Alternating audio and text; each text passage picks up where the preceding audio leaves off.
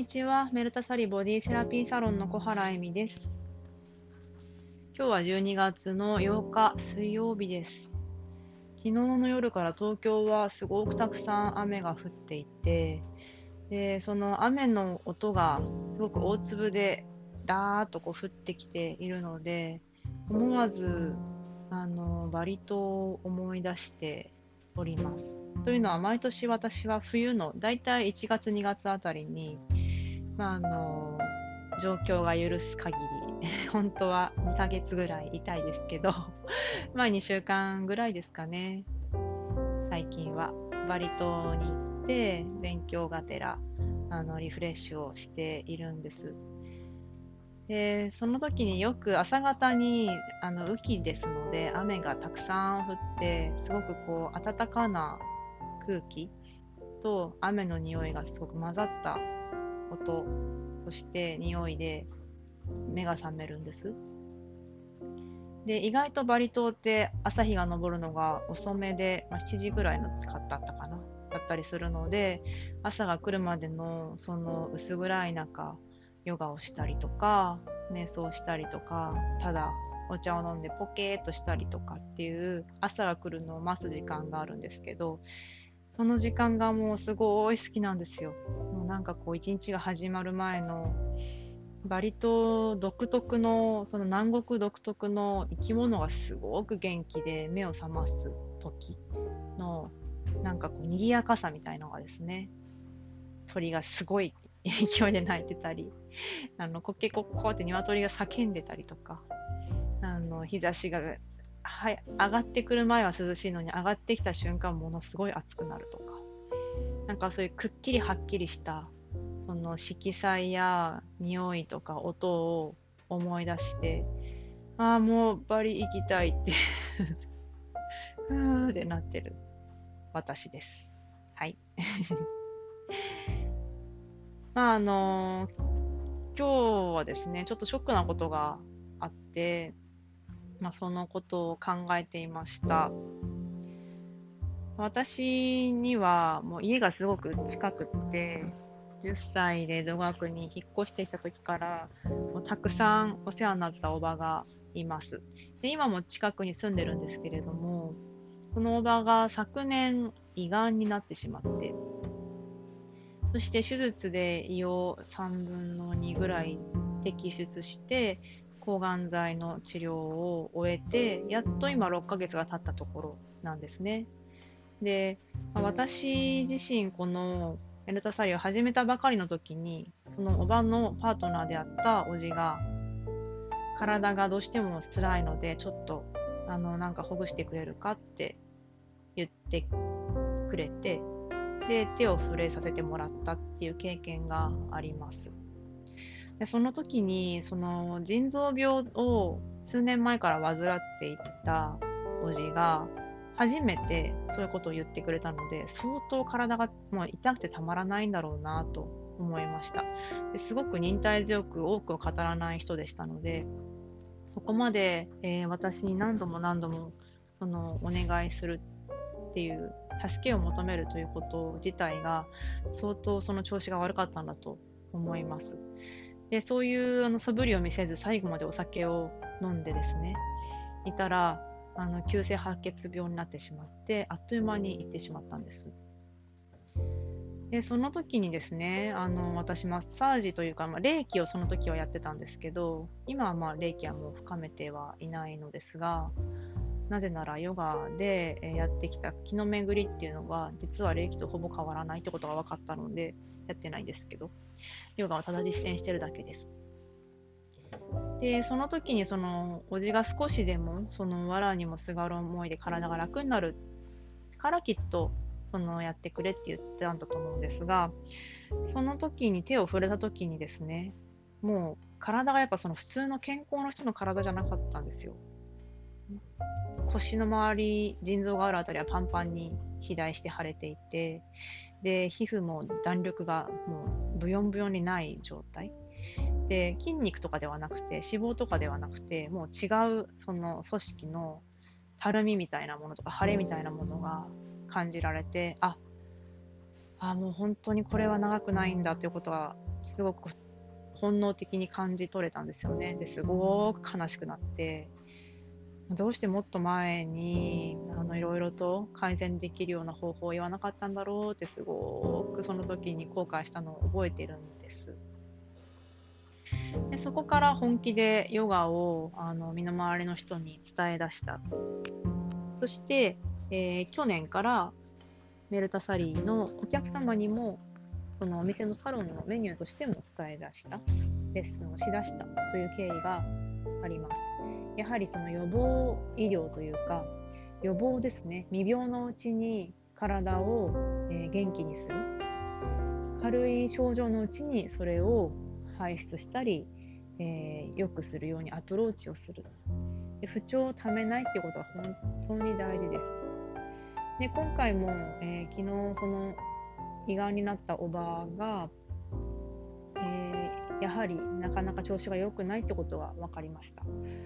で、まあ、それを聞いた時にやはりその本当に人の体というのが不思議なものであるということで私にできることって本当にビビたるものなんですけれどでもやっぱり何かできることはしたいって思うんですよね。でいつもその場は体が痛い痛いと最近苦しんでいますので少しでも筋膜をリリースしたりとか楽になるようなことをおばがやりたいことを少しずつやっているんですけれどもそれもやはりそのヨガあヨガじゃない、えっと、ヨガじゃないがん細胞がどうなるかという不安との戦いでもありますで血流が良くなればがんというのは広がりやすくなったり再発しやすくなったりしますのでその恐怖感と戦いながら、えー、まあ、おばは今頑張っています。ということでやっぱりそのがんってなかなか本当にこう寛解？全部をその取り除くとかないことにするって一回発症してしまうと難しかったりすることもあると思うんです。でそのまあ、がん細胞は誰でも体の中にあるとは言われるんですけれどもそれが体を蝕んでいった時というのはすごくあのやはりなかなかもう手強いなって思いますね。宮田サリではそのがんと戦っている方のその、まあ、戦っているっていう言葉が適切かわからないですけれどもがんを抱えて手術をした治療した後にやっぱりさまざまなその体の痛みや不調などがある方が多くいらっしゃいますのでそういう方にできるサポートをしています。でもちろんお医者様に確認していただいてでご自分でもその血流を巡らせるということそのリスクをあのご了承いただいた上でやっていただいてはいるんですけれどもそのリンパとかその体の中の筋肉を包む筋膜とかが手術とかでやはりすごく滞ったり縮んだりして痛みが伴う方多いですのでそういう方に対してのアプローチとかもまだまだ私も勉強していきたいなと思った今日この頃です。はい。ということで今日は最近よく皆様そして、えー、私の身の回りのあの友人などからも聞く、えー、体とあごめんなさい体の凝りと、えー、張り。これに関してお話ししたいと思います。最近なんか凝るなとかなんかこう脇腹が硬くてつれますと。あの肩こりの中の方の痛みがありましていらっしゃる方が続きましたで本当に皆さんあのなんか示し合わせたかのように同じように肩の奥の方をですね首からつながる部分とかその背骨との間とか肩甲骨の裏側とかその辺があの固まっていましたのでこれってその筋肉のこりとも言えるんですけどもっと違う理由もあのあったりするんです。その辺を今日はお話ししていきケア法もお話ししていきます。では、ゆるまる時間スタートします。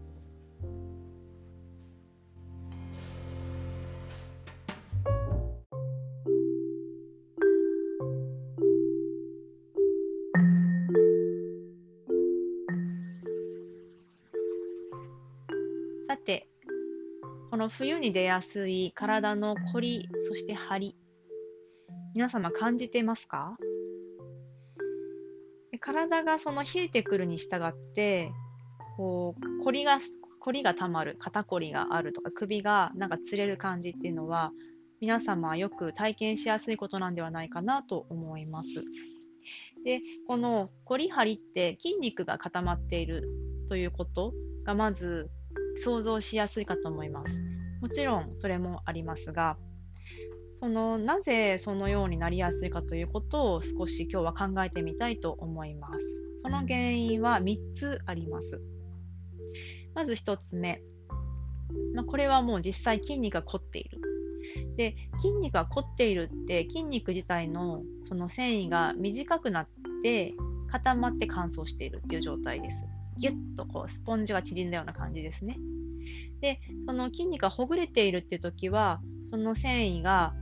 もともとの長さ、弾力を保ち、血流が巡っていて、フルフルのなんかこうババロアみたいな、なんか新鮮なお肉みたいな、なんかそういう状態になっています。で、このギュッとなってる時は血流が悪くて冷えやすくて乾燥しやすいので他の組織とくっついたりしやすいです。他の筋肉、えー、骨、内臓、筋肉を包む筋膜。で、体が緩んでリラックスしている部分というのは筋肉がそもそもの長さを保ち繊維がの縮れたりぎゅっと縮まっていなくてしなやかな長さを保った状態でそして血流が流れ筋肉が柔らかくなり他の組織とツルツルツルと滑り合う滑走性があります。でその筋肉一つ一つの問題もありますが筋肉を包む深い心筋膜。これは体の中にボディスーツのように全身つながっていてでそのつながっているラインというのもあるんですけれどもここもですねシャツがしわくちゃになっちゃったみたいな。スパイダーマンのボディースーツが1箇所ちょっとこうギュッと縮まってたりしわくちゃになってたりくっついちゃってたりなんかアイロンであのあのなんかこうツルツルの素材がぐちゃっとくっついちゃって他が引っ張られてるとか。そういう感じ。そんな感じになっているように体の中も縮んだりこわばったりしています。でその皮膚も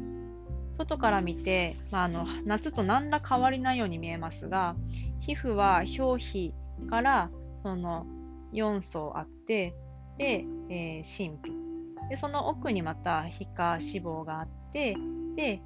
浅い筋膜結合する組織があってで深い筋膜筋肉骨とありますがこのようにその全ての筋肉組織というのがこう結合しています。で、皮膚をこう引っ張った時に皮膚の表だけはビヨーンって全部伸びないように、その皮膚の下になんかついてくるものありますよね。で、こんな感じでコラーゲンやエラスチン質で、その中の組織というのもこう網目状に細かい繊維のようになっていて、こう組織と組織をつないで結合しています。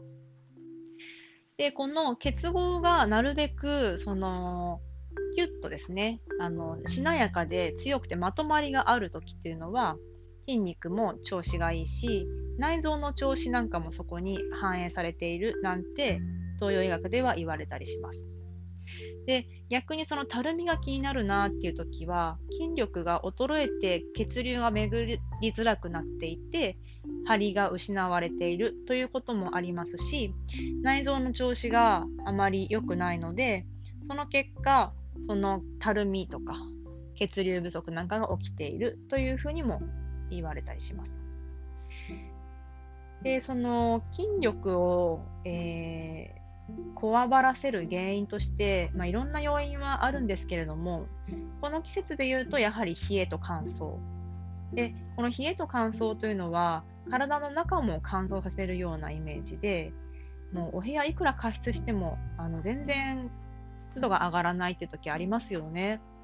で、反対に今日みたいに雨だと一気にあのあんなに加湿器炊いても変わらなかったのに一気に10%ぐらい今湿度が上がって今我が家もですね50%超えぐらいになってます。で肌もやっぱりちょっとしっとりしてるんですよ。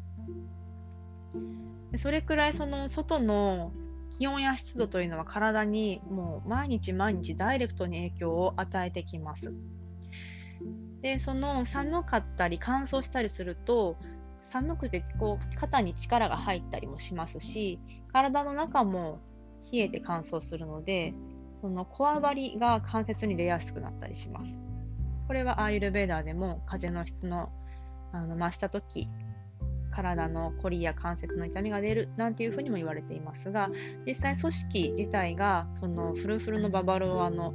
水分たっぷりな状態から乾燥してくるで内臓なんかも特に大腸あたりは乾燥する水分不足だとその排泄がちょっとこう便が硬くなったりとかしづらくなったりしますので対策としてはやはり、まあ、体を動かすもしくは同じ姿勢をずっとしてたら時々歩いたり背中を曲げ伸ばし横にしたりする。側屈前屈後屈ですね。前後ろ横。そして保湿。これは外からと中から水分を入れます。化粧水を塗る、良いお水を飲む。で、1日、まあ、1.5リットルから2リットルぐらい飲めるといいですが、苦しくならないように、ノンカフェインのご自分が好きなお茶でもいいので、温かなものを取るといいと思います。ちなみに私は朝一で必ず舌を磨いて、歯磨きをした後にすぐに水分補給をします。朝は脱水症状気味ですので、朝とか、まあ、お風呂の前後とかは必ずたっぷり水分を大きなマグカップで、まあ、400cc ぐらいですかね、取ります。それだけでもう結構1リットル超えなのですが、あとはこまめに日常はすするように時々、あの、お水をちょこちょこちょこちょこ飲んでます。で、お茶湯の日もあれば、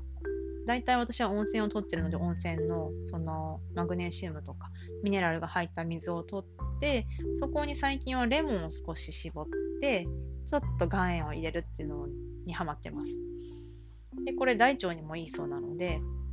あの胃にレモンはちょっと強いので空腹な時は少なめもしくは入れないようにしたりしてされてみるのもいいかもしれません。デトックス肝臓がデトックスするそうですねで、えー、そのように筋肉皮膚にまあ、全身の組織に水分を巡らせるということを乾燥する時期はもうしつこくしつこくこまめにこまめにされるといいと思います。1番目は、えー、その冷えや乾燥で体が凝るという話でした。2番目、えー、2番目はその凝りとか張りっていうのを感じてるときこれはその、まあ、筋肉だけじゃなくてその気候の影響もあるよっていう話を今しました。で、この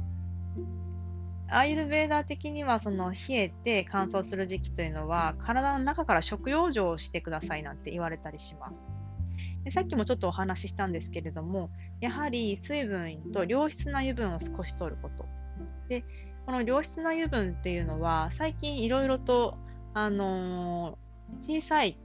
ちょっとお高めなあのオイルがスーパーで売ってたりしますよね。あのアマニ油とかエゴマ油エゴナエゴマ油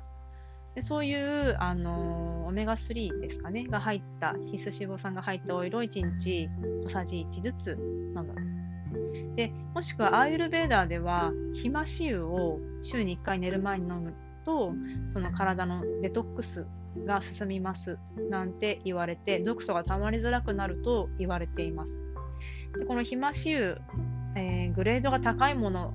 オーガニックのもので食用なものをちょっと難しいんですけど探されてで大さじスプーン1杯を喉の奥に流し込みすぐ採用飲んで夜寝ます。でこれを週に1回されると良いかと思いますただ、オイルって結構間違えると口の中に含むと、おえってなっちゃったりするので、そのおえってならないように、喉の奥に入れて、すぐ左右で流し込んでみてください。あの、一回苦手になっちゃうと大変なんで、あの気をつけて丁寧にあのやってくださいね。で、その食事としては、体の乾燥とか冷えというのを温める食事がおすすめですので、この時期は、あのー体を温める生姜とか、ニンニクとか、あとはネギとか、まあ、そういった薬草と呼ばれるものを取られると良いと思います。で、あのー、根菜ですとか、そういうこの季節の野菜をやはり取ると良いです。で、そのこの時期ですね、このカサカサ、冷え冷えっていうのが増してくると、その体がカサカサしたり、水分がなくなったり、ツヤがなくなったりっていう風になってきますよね。で、これがですね、まあ、ずっとここから1ヶ月ぐらい溜まってきた場合は、なんかこう、すごく体の、なんかこう、中が荒くなってくる感じ。なんかゴワゴワしてきたり、肩が凝る、体硬くなる。で、なんかこう大腸にガスが溜まりやすくなってお腹が、おならプーププープ出ちゃったりとか、なんか気持ちが不安定になったり、顔がですね、赤黒くなって茶色っぽくなってきたりします。で、もっともっと進むと口の中に渋みが感じられたりするようになったりもするんです。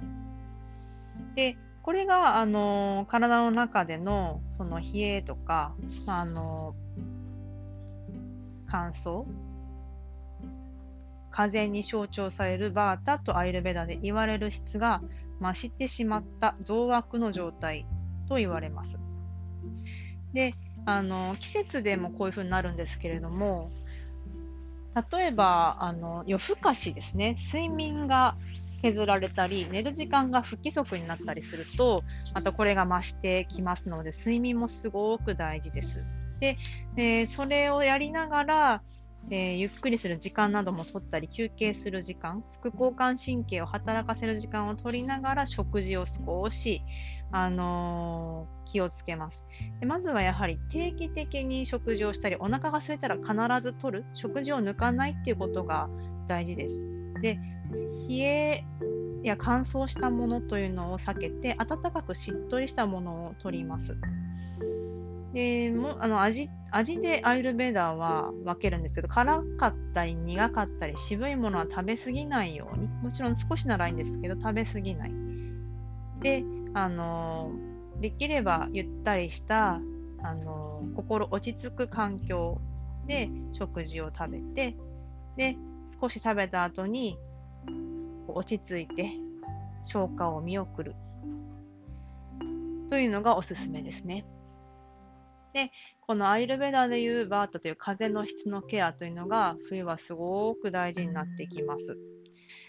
で、まあ、なかなかそんな食事もできないわって方は、太白ごま油で全身をマッサージすると体がすごく温まってしっとりするのでおすすめです。これは外から入れるっていう方ですね。で、それが、まあ、ちょっとなかなか手間がないわって方はさっきお伝えしたように油分を取る、食べるってことですね。で、もしくはそれも難しいっていう方は、甘いもの、酸っぱいもの、塩気があるものを少し取るといいです。はい。2番目は、その体の、えー、風の質と呼ばれるものを下げるという視点で体こりをアプローチしましょう。でちなみにあのお風呂の入り方も熱いお湯にガッと入るというよりはぬるめのお湯にあの気持ちよくゆったりと入ることがおすすめです。で大体16分ぐらい入ると汗が出てきたりしますけどあんまり長く私入るのすごく好きなんですけどあんまり長く入りすぎると肌の常在菌美肌菌なんかもなくなってしまうそうなので余計乾燥するそうです。ですので、まあ、15分20分ぐらいしっかり使ってでお風呂の中で保湿お風呂からわーって水分が出るときに肌からもわーっと水分が蒸発してしまいますのでお風呂の中で保湿をしてそしてあの暖かく保温されて眠られるといいと思います。はい。3つ目。ストレス。でこのストレスというのがやはりその頭皮を硬くしますしストレスが溜まってくると交感神経その働く方頑張る方こちら側がよく働きます。でよく働いた後副交感神経にまたバランスされればいいんですがこの忙しすぎたり動きすぎたり頑張りすぎたりちょっとチャレンジングなことが多かったりするとその時期なんか例えば秋で忙しいのが重なってでましてや何かあのご自分の中で今言ったのケアをしばらくしてない場合冷え冷えの乾燥も体の中に溜まり、で、そのストレスで頭皮も硬くなり、交感神経も肩になってくると、筋肉は余計緊張します。で脈拍は上がり、呼吸が浅くなり、筋肉が硬くなって体温が下がるので、体としてはすごく辛いですし、冷えも感じるし、余計その今感じていた冷えや乾燥を助長してしまいますので、とてもしんどくなってくると思います。ということで、やはりストレス解消する何かをしていくといいと思います。でこれはもう本当にあの大人になったらご自分でいくつかレスキュー ケア法というのは持っておくべきですね。もう働く場合、自分のメンテナンスはもう必須ですので、メンテナンスをしないで今日は調子が悪い日なんですって言っても分かってもらえない仕事に悪影響ですよね。ですので、その自分の中でもういいコンディションを保つことというのは、もう大事なこと、何より最優先であるという認識を持たれるといいと思います。でコンディションが良ければ仕事も早いですし、人との関係も円滑に進みますし、何よりことがスムーズに運びます。で仕事のその集中力も増しますので、作業の時間が短くなったりするし、頭の切り替えもできますよね。ということで、やはりそのご自分が何か好きな、まあ、ヨガとかでももちろん私が提供しているのでいいと思いますし、マッサージも私が提供しているのですごくおすすめですが、全然それじゃなくてもいいと思います。ダンスでも、ピラティスでも、お友達とお食事でも、何か楽しいあの YouTube を見るとか、でよく私、お笑い芸人の人の YouTube たまに見たりするんですけど、やっぱ面白くてあのあっという間に数時間経ってしまうんで、やっぱこう、芸人の人って面白いなって思ったりするんですが、まあ、そういう自分の中で自分を楽しませるものを持つとかあとは心を楽しませること。映画を見るとか